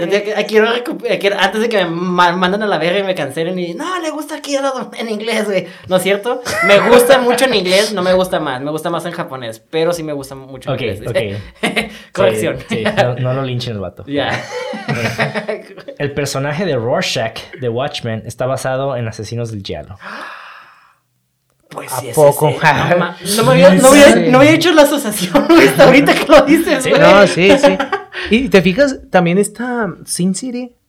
Ajá. O sea, dices, este, Bueno, juegan, Sin con, City- juegan con el color Sí, sí, está más, más, más, más noir. noir, ajá, sí, más noir. pero si notas así como de repente cositas así Toques como... del color, ¿no? Así ah, juegos. Pues como del terror que están buscando, así como con el asesino este que tienen, que está como loco, como que es como animal, Ajá. que la hace, um, ¿cómo se llama? El que salió de Frodo en Lord of... Elijah Wood. Elijah Wood sale haciendo este personaje. ¿no se llama? Eh, y te quedas pensando, güey, de repente los ojos amarillos, así, cosas así que de terror que te quedas, ah, pero eh, ahorita que empezamos a hablar de, de etnias y ese rollo de que el idioma y de dónde son los actores, es otro rollo de, de Mario Baba de que tenía el ojo fotográfico para saber qué, qué rostros retratar, güey, qué rostros quería en su Ah, cuadro. claro. Igual que el Claro. cabrón. Y eso, Sergio Leone, güey, y, también y- es muy- y ese detallito de que, ay, no me importa que el vato sea español, tráemelo, tiene ese güey tiene, la- ese güey tiene, qué buen rostro tiene ese vato, tráetelo para acá. A ver, bésame. con, el, con el actor. no- bueno, para su, lanza- para su lanzamiento original en Estados Unidos, a los distribuidores no les gustaron los créditos iniciales de Baba, No mames, que güey. mostraban al elenco posado alrededor del salón en una serie de creativas tomas de seguimiento. Vete, es lo que más me mamó la Sí, película. Los distribuidores hicieron nuevos créditos de apertura que mostraban una serie de animaciones macabras de maniquíes siendo filmados. Ok, eso también son interesantes. Está cool. De hecho, pero mira, personalmente me gusta más la versión gringa en, en los créditos iniciales. Ok. Porque me, me- siento que el original italiano tiene un poco más de, de influencia de telenovela. No sé. No, ok, es que- sí, sí lo noto. Sí, Sí, lo sí noto. lo tiene, sí Por lo las tiene. actuaciones. La verdad, sí. Y ciertos como ah, cuestiones negativas. Es como que sí está media novelona la, la película. Pero. No sé, güey. Fíjate. Me mamó. Perdón. Me mamó mucho esa secuencia, güey. la Yo creo que las novelas de hoy tienen mucho de, de esta película. No, es más, deberían No, de es que sacarle, güey. Las novelas vienen de todavía antes, güey. Sí, Ajá. sí, Vienen pero- Antes del neorrealismo. Pero digo, sí, fondo, sí güey. tiene bastante, sí tiene, o sea, sí ha permeado la obra en, en, en un chingo de cosas. Por ejemplo, ahorita te digo, ya se puso de moda meter neones En todas partes. morados en Pero- todos pero- lados, güey. O sea, echar tal vez, Ya güey, todos- todos quieren que hacer es- euforia, yo Siento güey. que es demasiado indirecto, güey, porque no, no creo Sí. que ningún... Sí, me fui muy, me fui muy Sí, recio. te- te fuiste me fui, pero bien, bien filosófico. Pero no, Oye, sí. Qué loco que no, no necesariamente. Ok, no, yo no sabía eso, ¿eh? Este. ¿Qué cosa? Que, que no les gustó el, eh, los créditos iniciales. Sí, Para güey. mí fue como el pic creativo, güey. A mí, a mí es que está curada como para presentar el tipo de película que es. Creo que hizo un buen trabajo en ese aspecto. Pero estéticamente a mí me, me gusta más como un poco lo abstracto. O sea, a mí como Claro. Ricardo. Ajá. Digo, cada quien va a tener gustos diferentes, ¿no? Pero a mí me, me gustaba más como el, el hecho de que nada más sean los maniquís. Porque a mí los maniquís me hacen como algo muy, muy importante, güey, para el ojo. güey. Y, y si ponemos a las personas, el ojo se dirige a las personas. Por eso te digo, sí, sí me, llama, sí me llama la atención porque a mí yo tengo, me mama mucho también en los maniquís. Y ahorita que dijiste eso, por ejemplo, me quedé, ah, mm, son interesantes, sí me gustaría verla entonces. Es que no dejan, no dejan de ser estas personas parte de lo, de lo financiero, Ujú. güey. y, y te quedas que uh, los directores también a veces se han, cuando son buenos directores, se les da mucho el, el rollo de poder tener buen ojo para, ten- eh, ¿cómo se dice? Te- tantearle el agua a los camotes. Como equilibrar, ¿no? Sí, como decir, ok, ahorita el, el- el- el colectivo, la audiencia, ¿qué es lo que anda? Como que, ¿qué tipo de audiencia? ¿A qué tipo de audiencia voy? ¿Y, y cómo le voy a, a llegar a esa audiencia? Si vas con una audiencia que ya tiene una formación o ya tiene cierto criterio y dice, oh, sabes, estoy harto de las narrativas, o alguien que consume todo y dices, oye, estoy harto de ya de, de- de que me estén poniendo puros vatos en, en calzones volando, o que me estén, o que me estén poniendo puros thrillers. Oye, eso suena bien, ¿eh? novela- Puros- personas volan. Este, Y ya apuntado. Nuevo guion. No, o sea, digo, no, no estoy en contra de ningún tipo de cine, pero hay gente que dice, oye, esto está refrescante, güey. Claro. ¿Sabes? Y dices, como eso de los maniquís.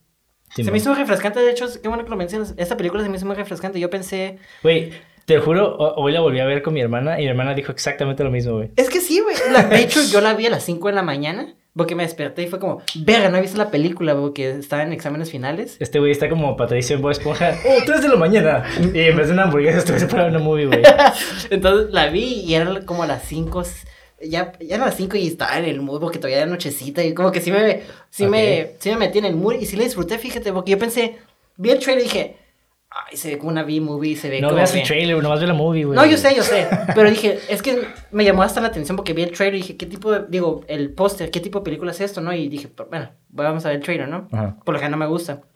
Y dije, no, ay, mm, no se ve chida, como que me explicaron todo en el trailer. Blood, murder, ya sabes cómo son esas Sí, películas. por viejitas? eso no veo trailers, güey. Y luego ya la vi, me quedé, güey. Esa es mi, esa es mi ley, güey. Yo pensé no que los, trailers. ajá, los personajes iban a estar bien chafas. No, güey, o sea, tampoco están como Exacto. súper desarrollados. Están, están bien estructurados, este, todos tienen sus objetivos.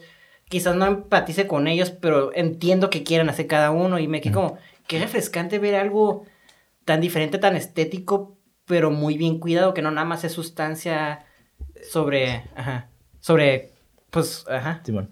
Bueno, siguiente punto. Esta película fue una decepción en la taquilla. Ni siquiera rompió las 100 películas más taquilleras del año en Italia. Sí, güey. A veces, no todo lo, lo, lo que va a ser comercial en, en lo inmediato. A veces que. Ese es el rollo del el buen negocio de hacer cine. güey. Simón. Sí, es que a veces si no pegas el momento, es como... Estás eh, para la historia. Pongo, siempre pongo esta como ejemplo, ¿no? Como Night of the Living Dead de George, de George Romero. Ah, sí. Esa movie fue un fracaso, güey, en Estados Unidos, pero fue a Francia y en Francia fue como que, güey, wow, peliculón. Y después regresó a Estados Unidos años después y ya pegó a Estados Unidos otra vez. Está bien raro, güey, eso, güey. Sí, sí, sí. Es- sí, y creo que es como un riesgo que como artista suena medio mamadota, tienes...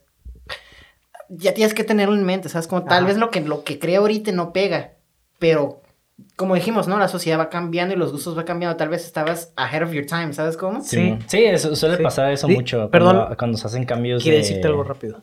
Nada más. A ver. De- es que dijiste ahorita de que no me gusta ver trailers. A mí tampoco me gusta mucho ver los trailers, güey. Eh, cuando de verdad tengo una expectativa con respecto a esa película y tengo mucho tiempo que la quiero ver como Matrix.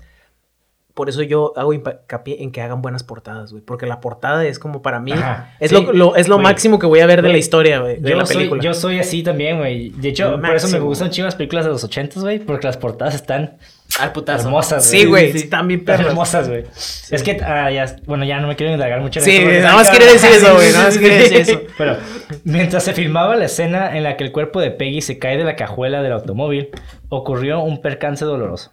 Oh, Dios. A pesar de las repetidas advertencias de Baba a Lea Lander en los ensayos de que la tapa del maletero debía abrirse completamente antes de que ella reaccionara al cadáver en la primera toma, en la primera toma la tapa del maletero no se abrió lo suficiente y la tapa se cerró de golpe golpeando a Mary Arden dolorosamente la nariz y por poco en los ojos. güey.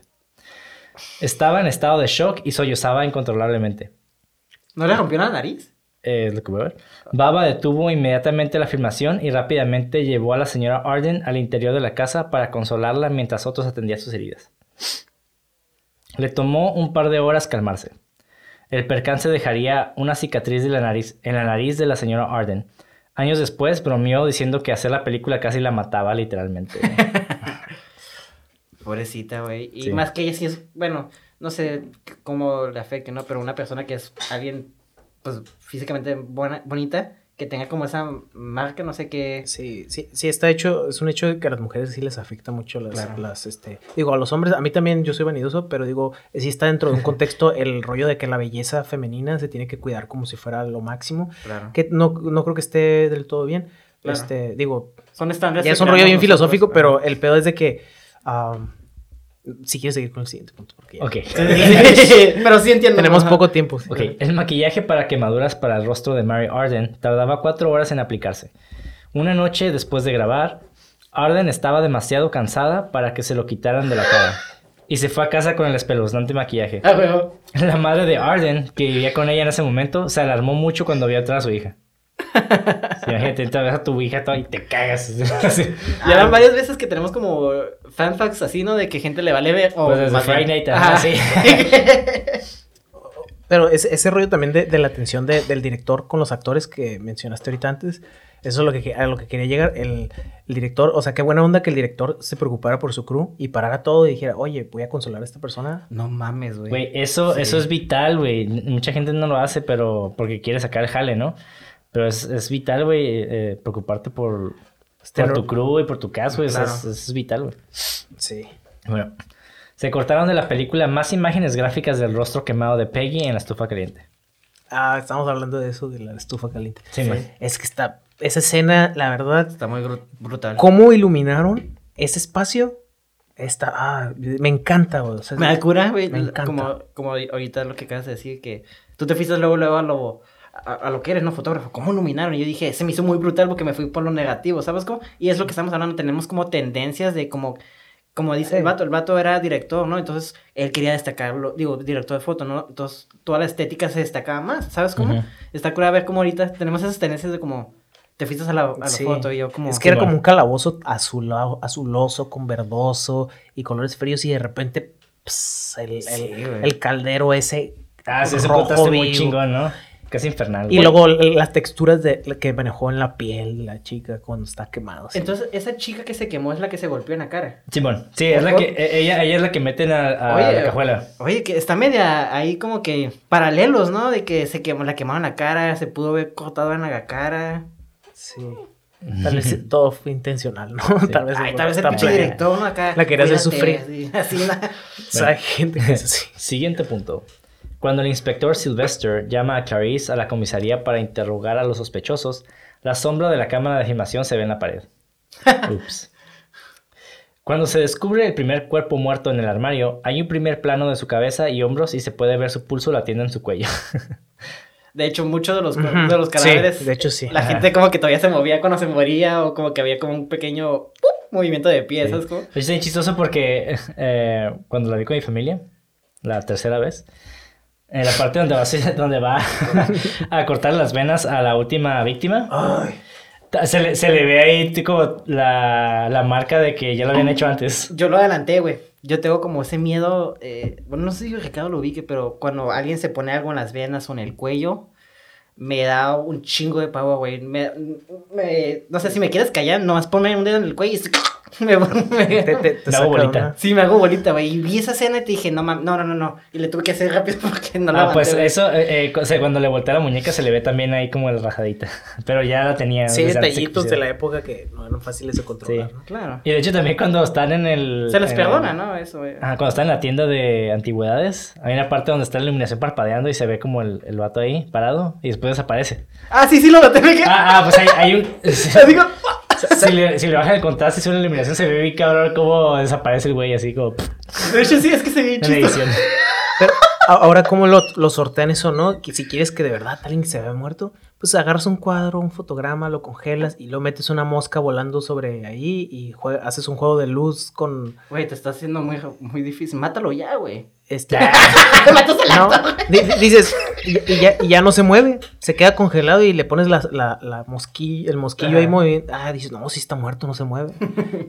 Sí, Pero- es- es- está difícil también como... Claro, es que. Creo que también ahí fue decisión de cámara de que tal... ¿Por qué se acercó tanto, no? Pero es que también es parte de, del trip de ver, verlo de cerca, ¿no? Pero también eso es un arma de doble filo, o sea, Ujú. ves de cerca, pero también ves los errores. Los errores, sí, sí, sí. Bueno, pero no importa, yo creo que eh, la emoción va antes que los errores Yo técnicos. creo que para la época todos dijeron, sí, se murieron. Ajá. Sí, sí.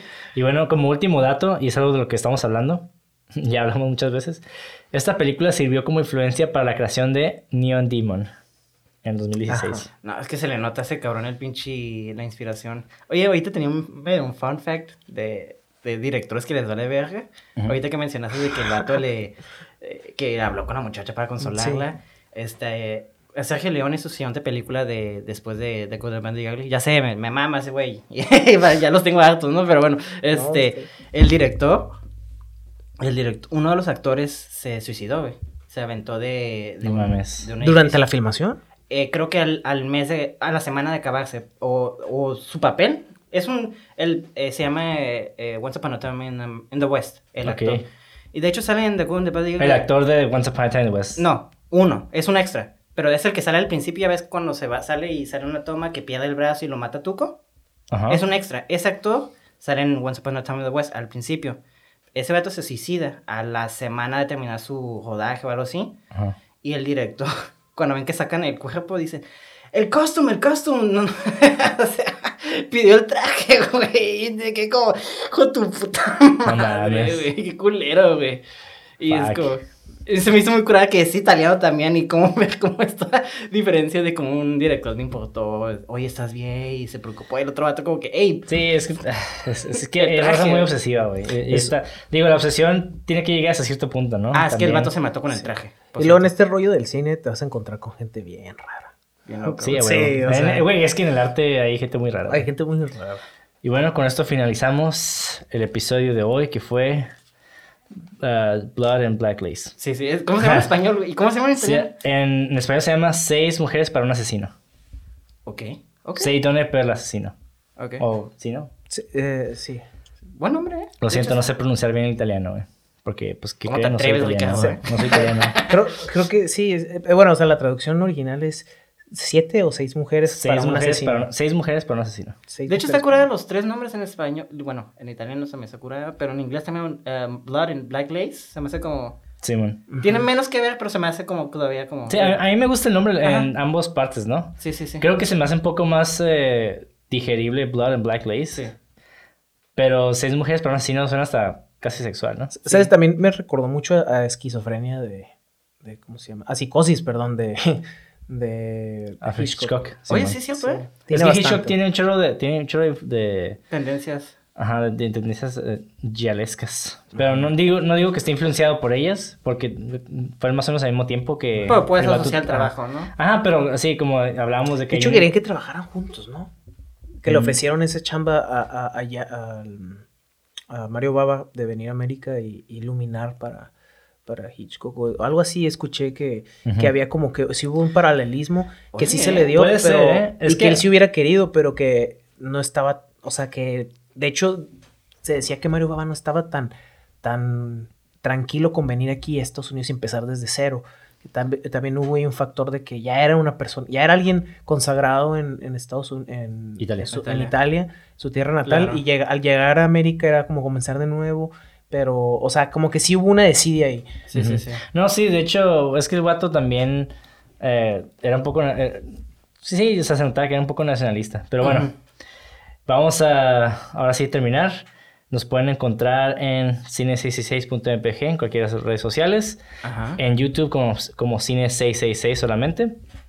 A mí me pueden encontrar en Instagram, Facebook como Monty de André o Monty de Foro. Y a ti, Mauricio, ¿cómo te pueden encontrar? Siempre, siempre me pierdo cuando me preguntas eso, discúlpeme. Este, en Instagram como Levago con doble G y guion bajo, sí, guion bajo al final. Ok. Y a ti, Iván, ¿cómo te podemos encontrar en redes sociales? Me puedes encontrar en Instagram como IVD Sevilla. Muy bien. Igual vamos a apuntarlo aquí en la descripción del video de. YouTube. Si lo están viendo en YouTube, ahí lo pueden ver en la descripción. Muchas gracias por invitarme, muchachos. No, estuvo muy chingona la Estuvo plática. muy gustó, ajá. Espero que. Sí, claro que pudiste venir. La neta estuvo muy chingón eh, oír tu input, ya un poco más direccionado a fotografía. Ajá. Pero igual me gustó que no fuera tan técnico. Bueno, espero que no haya sido tan técnico. Espero. Es- Espero no, los- no, es que igual, no sé A qué. mí me encanta la foto. Podría hablar de eso. Ya habrá, ya habrá un- oportunidad. El espacio para hablar Sí, de pura fotografía. Sí. Y bueno, muchas gracias por escucharnos y sigan oyendo nuestro canal eh, de podcast. Sé qué, Sigan escuchando. Sigan escuchando y viendo nuestro canal de podcast y nuestro logo. Vean nuestro logo. Pero no nos. Ah, ok. Vean nuestro logo mucho tiempo. Y vean películas. Hasta luego. ¿Qué quiso hacer esto?